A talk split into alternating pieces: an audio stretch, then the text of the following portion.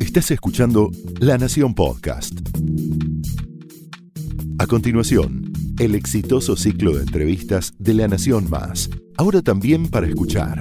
Esto es Conversaciones.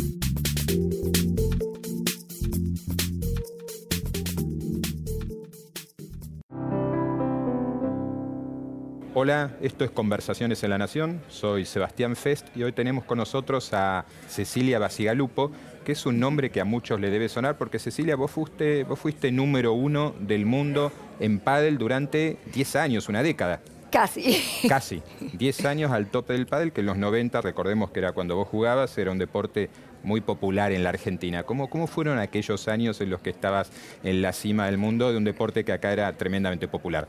Bueno, la verdad que fueron maravillosos. Eh, siempre soy una agradecida de todo lo que me dio el deporte y el pádel mucho más, porque eh, justamente fue un deporte muy agradecido y muy de, disfrutar del deporte, de, hacer nuevos amigos y, bueno, y yo ya tenía más de veintipico de años, casi 30, y, tener la oportunidad a esa edad de, brillar en un deporte y de que me vaya bien y tener, bueno, ganar mundiales y, y, recorrer el mundo a través del deporte eh, fue buenísimo. Fue increíble, ¿no? Porque fue, fue un boom tremendo el del pádel, creció muy rápido y después bajó también muy rápido. ¿Por qué? Bueno, la verdad es que acá como todo lo que sube rápido también le pasa que, em, que baja así como, como de golpe o que, lo toman a veces como modas, pero no, el pádel la verdad que, que por suerte eh, ahora está nuevamente resurgiendo y está creciendo en todo el mundo de una manera increíble. ¿Ah, sí? El pádel se lo merecía, sí sí, sí sí, ¿Está resurgiendo en la Argentina? En la Argentina y en el mundo, ni te digo, o sea, están jugándose en todo el mundo. Porque hubo una época en la que acá cualquier terreno libre se convertía en una cancha de pádel eh, después se volvió a ocupar con, algo, no sé, ahora sean cervecerías lo que anden por ahí, y ahora vos decís que se están volviendo a construir canchas de pero por suerte casi todo el mundo que probó jugar al pádel, la verdad que, lo disfrutó un montón, que muchos lo siguen disfrutando, es un deporte para la familia, para, para todos los que quieran eh, disfrutar de un deporte, eh, el pádel te da, te, te da mucho. Ahora vos empezaste con el tenis, ¿por qué pasás del tenis al pádel? Bueno, en realidad empecé más chiquita con el... Eh, jugaba en el club, bueno, nadaba, jugaba al fútbol, jugaba al softball en el colegio. El deporte era tu vida. Sí, sí, sí, era una apasionada del deporte. Y bueno, tuve la oportunidad de representar al club en, tenis y, bueno, jugar... Empecé tarde a jugar los primeros torneos. Pues a mí me gustaba jugar, pero no me gustaba tanto competir. y ahí eh, fue cuando... Eh, a los 18 gané un torneo así, un metropolitano, y, bueno, todos me decían, uy, wow, qué bueno, le ganaste a las dos del ranking, no tenía ni idea ni, ni qué era la palabra ranking más o menos, pero a partir de ahí eh, tuve la oportunidad de jugar para un club afuera y, fue muy lindo porque eh, nos contrató un club de Basilea.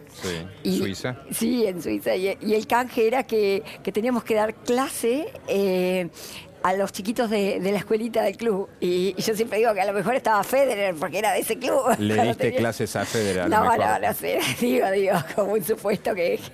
Bien, podría ser. Y digamos, decís que el pádel está creciendo en todo el mundo. ¿En qué países? En España, obviamente, que es como la meca del pádel. En España, tremendamente. O sea, vos vas a ver un torneo y es como un torneo de tenis, eh, cómo está preparado. Vas al Máster de Madrid y es, y es buenísimo, ¿no? Es el espectáculo que brindan. Pero e inclusive se hicieron después eh, enseguida que nosotros jugábamos en canchas eh, eh, duras y, de cemento, ahora son de césped sintético y con blindex.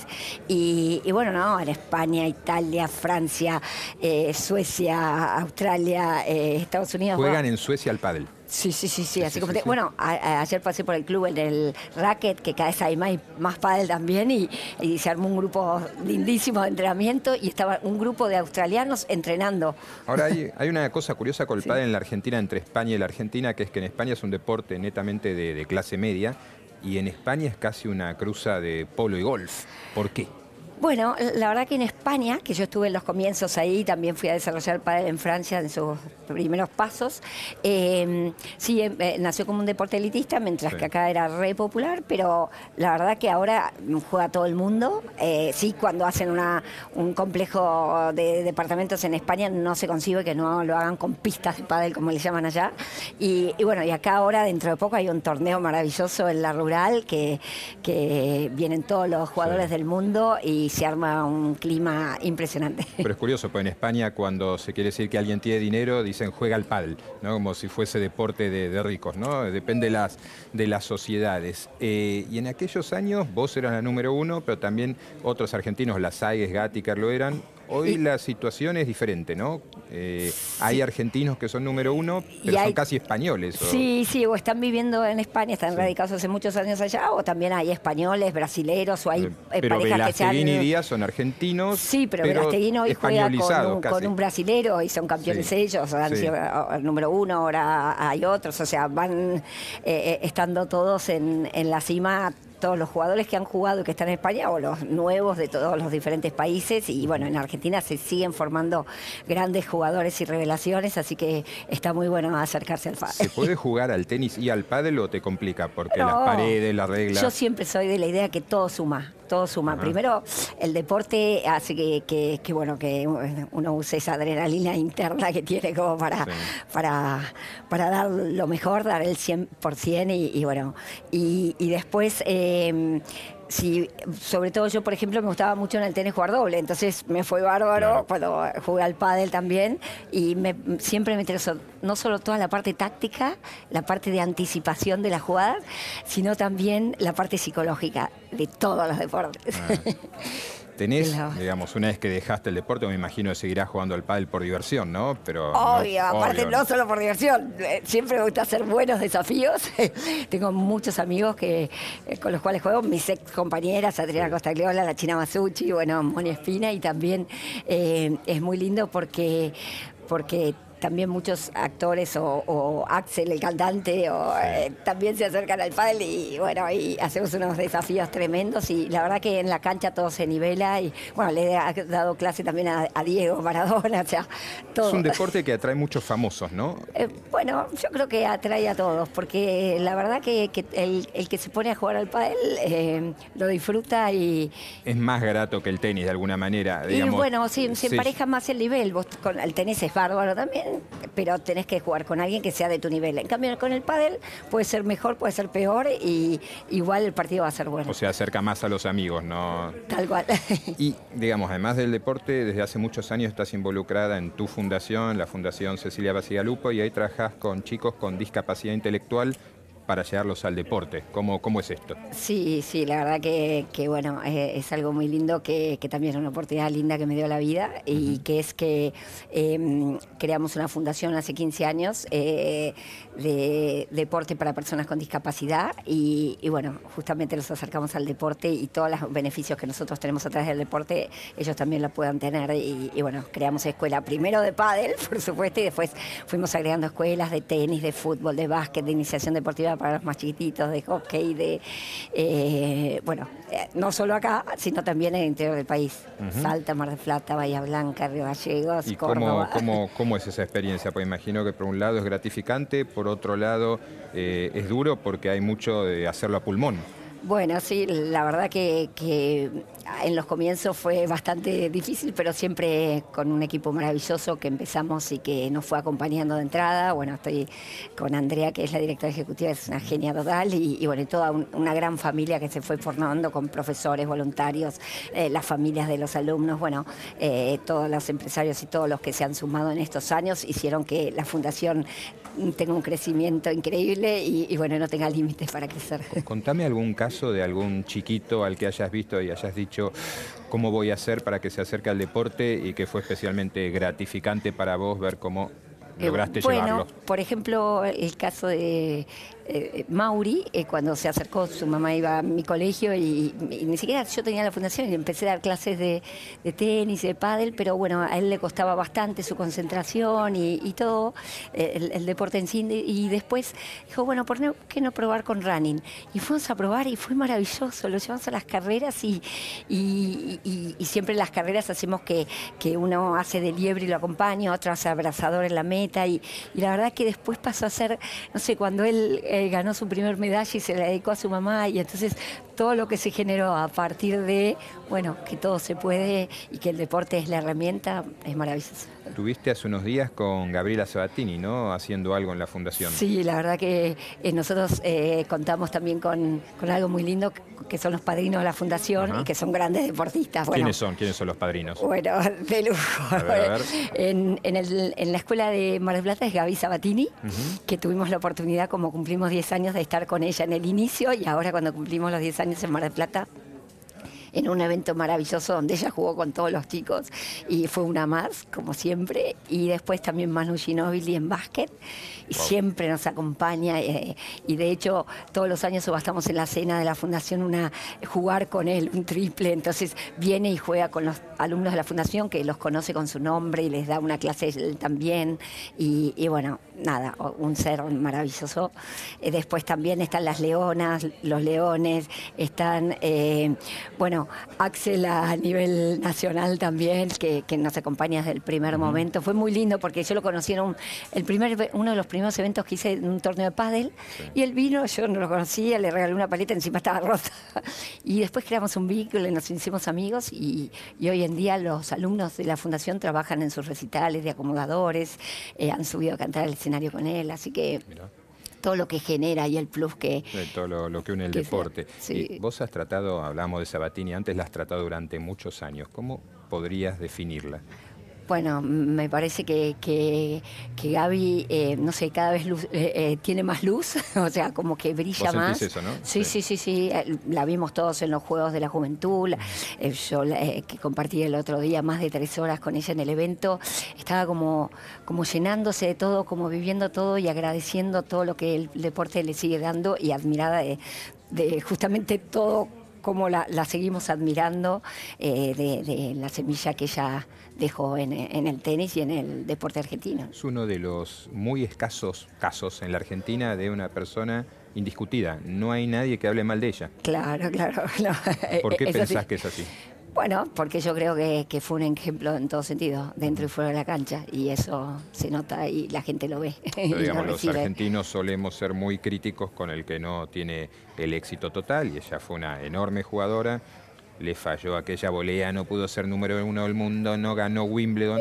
Podría ponerse el foco en eso y sin embargo eso está olvidado, enterrado. Sí, supo retirarse también a tiempo y supo eh, poner su rumbo en, donde era mejor y iba a sumar más para todos y para ella especialmente. Sí, ¿vos, pensás que retirarse a los 26 años fue una buena decisión? Bueno, es lo que necesitó ella, me parece que... es algo que haya conversado con ella, eh, mucha gente no lo entendió en su momento. Bueno, la parte mental es muy importante y cómo se siente uno, solo lo sabe uno. Y bueno, yo estaba muy cercana por diferentes motivos eh, en esos momentos. Nos juntábamos a veces a jugar al pádel y, creo que, pero que, mucho tuvo que ver eh, esa esa presión que por ahí ya eran momentos de, cambios y, el tenis exige mucho y, bueno, y ya había recibido mucho para que y aparte empezó de muy chiquita, decir, sí, sí, sí, muy, muy, chiquita ahí en el, primer plano. Bueno, Borg también se retira a los 26, así que esas cosas pasan en el tenis. Y, perdona que también me olvidé mencionar que no es menor a, nuestro padrino del fútbol, que es eh, Leo Messi, que tuvimos la oportunidad de hacer un evento con él en, allá en el Barça y fue maravilloso. O sea, Ginóbili, Sabatini, Messi, tenés padrinitos chiquititos. Bueno, la verdad que son eh, ejemplos, pero lo más lindo es que cuando nos encontramos con ellos, eh, es como que bajan a, los alumnos de la fundación y, lo viven con una intensidad que yo creo que ellos mismos se regeneran esa energía tan linda que tienen, que también que necesitan ellos para, para su vida, ¿no? Y, a ver, no mucha gente tiene la oportunidad de hablar con Messi. ¿Qué nos puedes contar de él? Uy, fue muy lindo el encuentro. Eh, la primera fue hace como ocho años, me parece, eh, que nosotros viajamos con unos empresarios que llevábamos un programa que era Viajar para contarles. Viajaban con sus hijos y teníamos la oportunidad de estar con Messi, y estar con, con, eh, entrar al estadio, los hijos entraban con él, pero también lo maravilloso fue que fuimos con dos alumnos de la fundación, porque fuimos a hacer un evento en Mallorca, y, bueno, y nos invitó en ese momento Jean Laporte, a, que era el presidente, a ver un entrenamiento a ver un partido. No, no podíamos, pues no nos daban los tiempos y fuimos a ver un entrenamiento con dos de los alumnos. Y bueno, entonces nos iba recibiendo cada uno de los jugadores. En ese momento estaba Ronaldinho y uno de los alumnos de la Fundación Pablito le decía, no, pero yo quiero ver a Messi, a Ronaldinho. hasta que le hizo lo Ronaldinho, digamos. Y bueno, y después fueron pasando todos hasta que último llegó Messi. Estábamos en la sala de jugadores porque justo estaba lesionado. Entonces vino al gimnasio, estuvimos con él. Los chicos le habían hecho una camiseta firmada para él, era al revés, ¿no? Se pusieron a jugar un cabeza y de repente uno de los chicos dice, no, pero yo quiero jugar en la Camp Nou, tirar unos penales. ah, bueno, vos querés? bueno, vamos. Y era las 8 de la noche y bajamos al estadio, hizo prender las luces y terminamos. Y Messi se puso a jugar con los chicos. Sí, sí, y, y después el cuento sigue que nos teníamos que ir porque perdíamos el avión. Y, bueno, le tenemos que decir a Messi, nos tenemos que ir. Y, y bueno, y me acuerdo que estábamos esperando un taxi que no venía y Messi sale y dice, bueno, ¿a dónde va al aeropuerto? Ah, ese camino vine hace poco, lo sé hacer. Y entonces nos llevó al, aeropuerto, Le regaló un botín a, Pedrito. Bueno, fue, y, habiendo tenido esa experiencia con Messi que después lo has vuelto a ver, cuando se lo critica tanto acá, se dicen las cosas que se dicen, ¿qué pensás? Y bueno, obviamente que, que me duele porque sé que, que le entrega lo máximo que puede, como todo deportista que da el 100% y que a veces algunas cosas no pueden salir como uno quiere o las presiones o las diferentes circunstancias de la vida hacen que no se den como, como seguramente él, él quisiera más que nadie y, duele, pero bueno, después se vuelven a acomodar las cosas, como siempre acá en la Argentina todo. Sí, todo. se mueve y se acomoda muy rápido con mucha frecuencia. Eh, ¿Conoces también muy bien a Maradona? Sí, sí, a, Diego y a toda su familia. No, no, eh, somos muy amigos también de Claudia y las hijas. Les he dado clase a todos de pádel y, la verdad que también fue un, un, acercamiento muy lindo ya antes, cuando era eh, hacíamos torneos, el primer mundial de pádel hicimos y él vino a colaborar y a jugar con los, los chicos y después hicimos un panamericano mostrando el pádel en Mar del Plata y él se ofreció enseguida a participar. La verdad que eh, conmigo siempre se porta de una manera debería, debería ser secretaria de deportes casi, aunque ahora está por asumir o asumió ya Diógenes, Diógenes es un gran amigo. Pero ¿eh? te llevas bien con todos. Claro, a Diógenes viene el pádel también y el tenis. Bueno, son esos dones que te da la vida y, bueno, yo, por ahí somos instrumentos nomás acá. Y Cecilia, eh, muchas veces surge la pregunta de qué es la Argentina, si es más Messi o es más Maradona. ¿Vos qué dirías? Bueno, yo creo que para una época fue más Maradona y por ahí esta época es más Messi. Creo que, no, los compararía. creo que sumaría esas dos épocas tan lindas que, tenemos la oportunidad. quizás eh, el tema de que Messi sea tan silencioso y tan discreto eh, conspira contra la imagen que el argentino tiene de sí mismo y prefiere un Maradona que es verborrágico y a veces excesivo. creo que, ¿O no lo ves así? Cada uno va eligiendo y eh, tiene su elección ya hecha, creo, de de quién es más ídolo para cada uno, pero pero bueno, ah, lo importante es que, los dos dieron la y, y, Messi sigue dando lo mejor dentro de la cancha y lo seguimos disfrutando todos. ¿Cómo, cómo, ves al deporte en la Argentina? ¿Está funcionando bien? ¿Se lo apoya o hay algo que no te yo creo como todo, como en el tema de discapacidad y como en el tema de deporte, todo fue evolucionando. Lento, pero va para adelante. Me parece que hay mucho más por hacer, seguramente, y que todos nos tenemos que unir y tirar del mismo carro. Eso sería muy importante.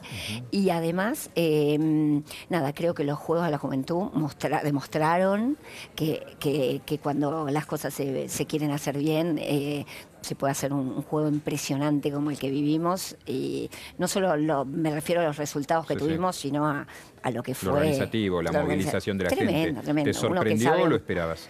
Mira, yo estaba en contacto con gente que estaba organizándose mucho tiempo, porque inclusive fuimos a proponer que con un programa que tenemos con la fundación que ya te debo contar, que se llama Ponete en mi lugar, hacer algo en la Villa Olímpica con los jugadores. Y, y, entonces estábamos hace muchos años en contacto y la verdad que me sorprendió para más, pero sé que estaban trabajando mucho para que esto se diera de la mejor manera y, creo que superó. Y después de esto, después del éxito de Buenos Aires 2018, surgió inevitable eh, o resurgió, pues ya se había hablado de eso, la posibilidad de un Buenos Aires 2032 o 36 con Juegos Olímpicos grandes. ¿Te parece que el país debe eh, apostar a eso o somos un país con tantos problemas que no deberíamos meternos en esa aventura? Bueno, eh, eso no lo podría decir del todo hasta el 2032, va a pasar mucho tiempo, pero sí, sí. creo que si pudieron hacer de, este, de la forma que lo hicieron, para mí el de mayores al revés, después los jugadores cuando pierden se van, los adultos no como los y creo que tienen todo como para poder hacerlo. Sí, obviamente estoy de acuerdo que hay que ir por todos los temas de la Argentina que son prioritarios, pero bueno, cada uno, cada momento se, sabrá cómo, cómo, cómo se va ordenando todo, ojalá. Nuevo secretario de Deportes, Diógenes de Urquiza, ¿lo conoces bien? ¿Qué, qué nos puedes decir de él? Uy, bueno, una persona maravillosa, la verdad que nada, somos amigos del pádel, porque fue el que trajo el pádel junto con otros, con Cachito, Nicastro y otros a la Argentina, y, bueno, así que eh, hemos recorrido todos los torneos del pádel juntos, eh, hemos eh, recorrido los primeros pasos cuando fuimos a España y, y, cuando estuvimos desarrollando el pádel, y después Seguimos en contacto siempre con eh, yo compartiéndole cosas de la fundación y él de todo lo que está haciendo también, así que sabe que tiene todo, todo mi apoyo y que seguramente va a ser una persona que le va a ir muy bien, ojalá. ¿Cómo es esto de ponerte en mi lugar? Ah, bueno, eso es maravilloso, muy interesante. Nosotros eh, creamos un programa que se llama Ponete en mi lugar, que, consiste en estaciones deportivas donde em, los capitanes de los equipos son los alumnos de la fundación que han hecho un curso de ser asistentes deportivos con la UCA, o sea, ayudantes de profesores. Y a la vez eh, cuando se forman los equipos, sea en una empresa, sea que lo hicimos, como te decía, en la Villa Olímpica con los jugadores, o sea, yo lo quiero hacer en el Senado de la Nación, donde todos se pongan en el lugar del otro. Eh, en cada estación deportiva eh, hay una dificultad, por ejemplo, con un ojo vendado, con un cabestrillo, o jugar al tenis arrodillado, o al hockey eh, con el ojo tapado, como te decía, o al rugby con el cabestrillo, o Sí, sí, Y bueno, y entonces en cada estación hay valores donde es como me gusta que, me traten, cómo es trabajar en equipo, como, bueno, y entonces cómo es ponerse en el lugar del otro. Y al final se reflexiona entre todos y la verdad que eh, es un evento maravilloso. O sea, esto ya lo has puesto en marcha, ¿Dónde, ¿dónde, funciona eh, físicamente? Bueno, no, lo que pasa es que cuando nos eh, contratan, por así decir, a la fundación o nos llaman, nosotros este evento lo hacemos, lo hemos hecho en empresas, como te dijo, en colegios, lo hemos hecho en, en clubes lo, hemos hecho en la Villa Olímpica y bueno, lo queremos hacer en, todos lados porque la verdad que el que lo vive realmente algo cambia y, de verdad los... ¿Lo querés hacer en el Senado? ¿Lo querés hacer en la Cámara de Diputados? ¿Querés eh, mezclar políticos para que se pongan en el lugar del otro? Sí, sí, sí, me parece que es un programa que, que, que, pueden aprovecharlo todos de una manera que, que la verdad que, que como es muy vivencial, eh, hay una atención después. Decirle a Diógenes que lo proponga para el gabinete, para el gobierno. Así será, así será. Y, después otra cosa muy linda que me gustaría compartirte que hicimos este año fue que 12 deportistas de élite que, sufrieron adversidades en la vida subieron a la Concagua, a la Concagua a beneficio de la fundación fue un evento, algo maravilloso también. Un evento impresionante, ¿no? Sí, sí, sí. Y, digamos, hablas de a beneficio, la fundación se financia con cenas, se financia con aportes, no se financia con ningún tipo de aporte del Estado, o, sí? Bueno, eh, generalmente la Secretaría de Deportes eh, nos acompaña desde el comienzo de la fundación, ya tenemos 15 años de comienzo de la fundación. Eh, no hacía el trabajo con el deporte y la discapacidad que yo te compartía fuera de cámara, que fue hace, en el año 83, hace más de 30 años con un abrazo en una carrera que me marcó para trabajar con el deporte y la discapacidad. Y, bueno, y después también, como decís vos, con una cena que hacemos al año con, con empresas amigas que, también por mes nos, nos ayudan, con un débito automático, con, pero con diferentes ideas, con un ponete en mi lugar. con Me interesa eso que dijiste, hace 35 años alguien te abrazó una carrera y te hizo ser quien sos. ¿Cómo fue eso? Bueno, eh, yo estaba en el profesor de educación física y en el último año, en cuarto año, eh, había una materia que era educación física especial. Era optativa, yo la elegí. Y, bueno, y, en una práctica de la enseñanza había que ir a una carrera y ser abrazadora. Y era una carrera con alumnos con síndrome de Down y que cuando llegaban a la meta había que mirarlos a los ojos y abrazarlos para mostrarle la meta y para motivarlos para la llegada. Y siempre digo que a partir de ese abrazo eh, es como me marcó la vida con querer trabajar con el deporte y la discapacidad y, así se crea la fundación y bueno, y devolverle un poco al deporte todo lo que yo recibí del deporte también. ¿no? Devolverle tu abrazo también. Cecilia, se nos acabó el tiempo, fue un tremendo placer tenerte acá y bueno, mucha suerte con, con todo lo que se venga. Bueno, gracias a vos, gran amigo de la vida. Gracias a vos.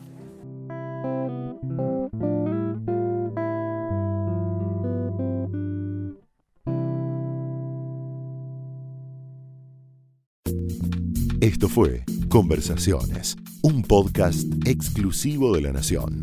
Escucha todos los programas de La Nación Podcast en www.lanacion.com.ar. Suscríbete para no perderte ningún episodio. Estamos en Spotify, Apple Podcast, Google Podcast y en tu reproductor de podcast favorito. Seguí escuchando La Nación Podcast.